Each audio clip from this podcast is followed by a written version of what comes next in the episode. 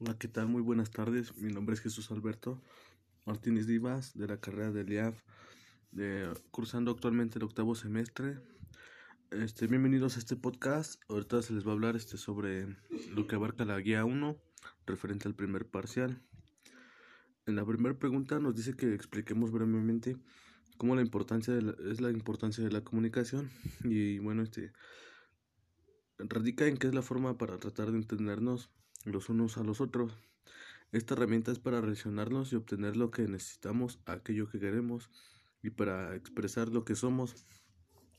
También este comunicar no solo tiene que ver con la relación entre las personas, sino que también con la interacción entre las empresas, poder transmitir valores e información de manera correcta. Para que exista una comunicación efectiva, también requiere lo que es la adaptabilidad. En la pregunta 2 nos dice que proporcionemos la definición de comunicación.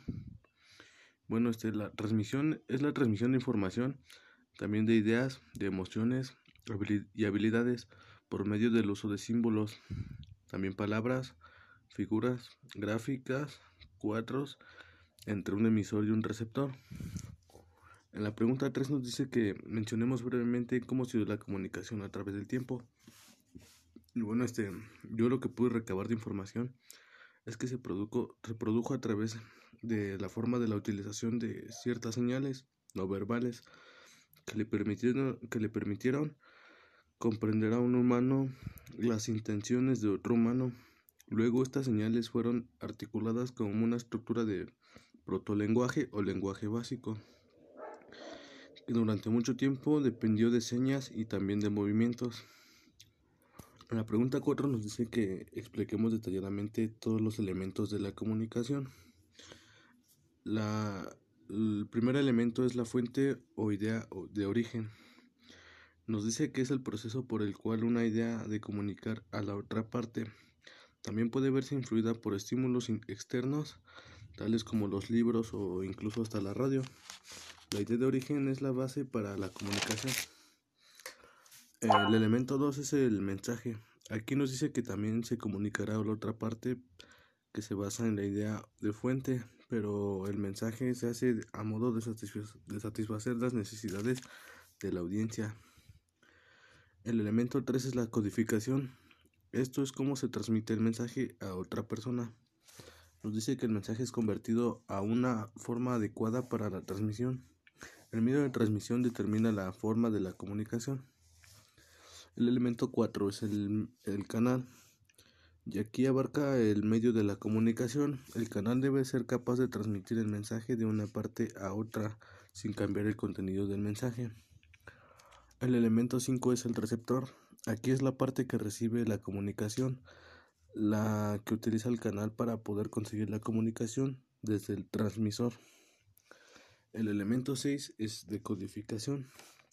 Aquí es un proceso en el que se interpreta el mensaje de su contenido. También significa que el receptor piensa en el contenido del mensaje y interioriza el mensaje. Y el séptimo y último elemento es la retroalimentación. Aquí es el paso final de la comunicación. Este paso se transmite al transmisor que el mensaje se entiende por el receptor.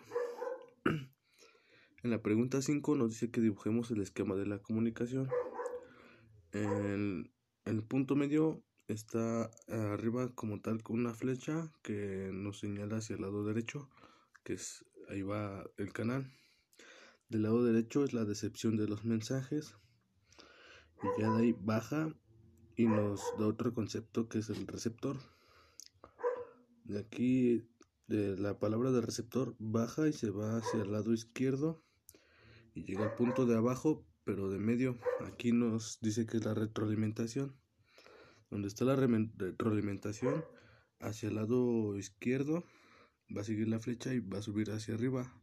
Ahí va a tocar otro punto muy importante que es el emisor. Y ya en el emisor, del lado derecho, bueno, es este arriba de la palabra de la retroalimentación, del lado derecho del emisor y del lado izquierdo del receptor ahí va a estar como tal este otro punto muy importante, el cual es el ruido. Y arriba de la palabra de emisor va a surgir otra flecha, esa va a ser la emisión de los mensajes. Y así es como tal, este, cómo es que abarca el esquema de la comunicación y sus elementos. En la pregunta 6 nos dice que expliquemos brevemente el modelo aristotélico. Nos dice que, que, propuso lo que podrá ser un modelo cuyos elementos se han agrupado en tres conceptos. La persona que es que habla, el discurso que pronuncia y la persona que escucha. Fue el primero que ilustró el proceso de la comunicación. En la pregunta 7 nos dice que también expliquemos el, brevemente el modelo de Verlo. Este formuló un modelo utilizable para descubrir la conducta individual de las personas que intervienen en un proceso de, la, de esta naturaleza, aplicado distintos niveles de análisis para poder descubrir eh, desde el punto de vista de la red de la comunicación. En la pregunta 8 nos dice que mencionemos también brevemente la teoría de la comunicación. Aquí este abarca lo que es la capacidad que tienen algunos seres vivos de relacionarse con otros, intercambiando información. El estudio de la comunicación nos sirve para poder comprender el por el cual quien inicia su actividad comunicativa consigue lograr sus objetivos sin tener que recurrir a la acción continua. Y en la pregunta 9 nos dice que expliquemos los campos de estudio de la teoría de la comunicación. Aquí abarca como tal siete puntos que son también muy importantes. El primero es la comunicación intrapersonal. Aquí nos dice que se refiere al procesamiento humano de la información por parte, por parte del individuo. Es cómo se capta la información y cómo se procesa para dotarla de sentido. El segundo punto es la comunicación interpersonal. Y aquí este, la teoría de la comunicación y la información asume como propias unos corrientes que están este, más cerca de la comunicación interpersonal que de las masas, sobre todo con respecto a la perspectiva interpretativa. Otro punto también es la comunicación grupal. Aquí generalmente se refiere generalmente a un conjunto de personas que están físicamente reunidas en el mismo tiempo y en un mismo lugar que tienen la posibilidad de comunicarse directamente uno al otro. En la comunicación organizativa Aquí es un conjunto de relaciones de interdependencia usadas en un intercambio de información que vincula a los actores, personas o grupos que hay dentro de un sistema de obligaciones que resultan de la organización. En la comunicación de masas es la naturaleza que de la audiencia que será gran, sería grande, heterogénea y anónima. También se caracteriza por la experiencia comunicativa como la pública, rápida y transitoria. También considera que la comunicación de masas, el comunicador o una organización compleja y, y muy, también este, costosa.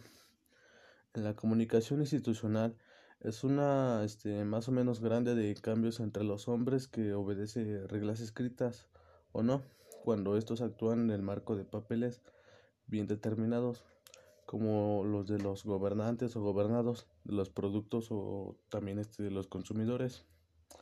En la comunicación cultural ya no, es ya no es posible sostener que la cultura de masas es un modelo de vida y comportamiento generalizado en todo el planeta, como lo es difundir, de sostener que el mismo mensaje o conjunto de textos producirá, producirá los mensajes mismos efectos de la comprensión. Y en la pregunta 10 nos dice que a través de un esquema también este, mm, definamos qué se refiere por comunicación oral y nos dice que se refiere a aquello que se establece entre dos o más personas para poder compartir ideas. Aquí está compuesta por el emisor, que es el que transmite información, habla, comunica y también expresa. También este, está compuesta por el receptor, que aquí es el que recibe la información y la pone atención. Está caracterizada la comunicación oral porque requiere un emisor y un receptor también es una conversación espontánea y posee más libertad expresiva. Y por último, la pregunta 11 nos dice que a través de un esquema también este, hablemos un poco de la comunicación escrita. La comunicación escrita es la forma en la que se expresan con palabras y oraciones en forma de textos. También está compuesta por el emisor, que es el quien elabora y produce en forma de textos. El receptor es el que interpreta la lectura.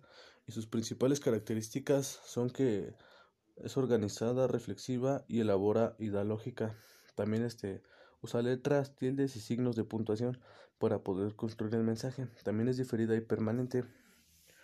Y eso fue lo que se habló en este podcast referente a la guía del primer parcial de la materia de habilidades directivas.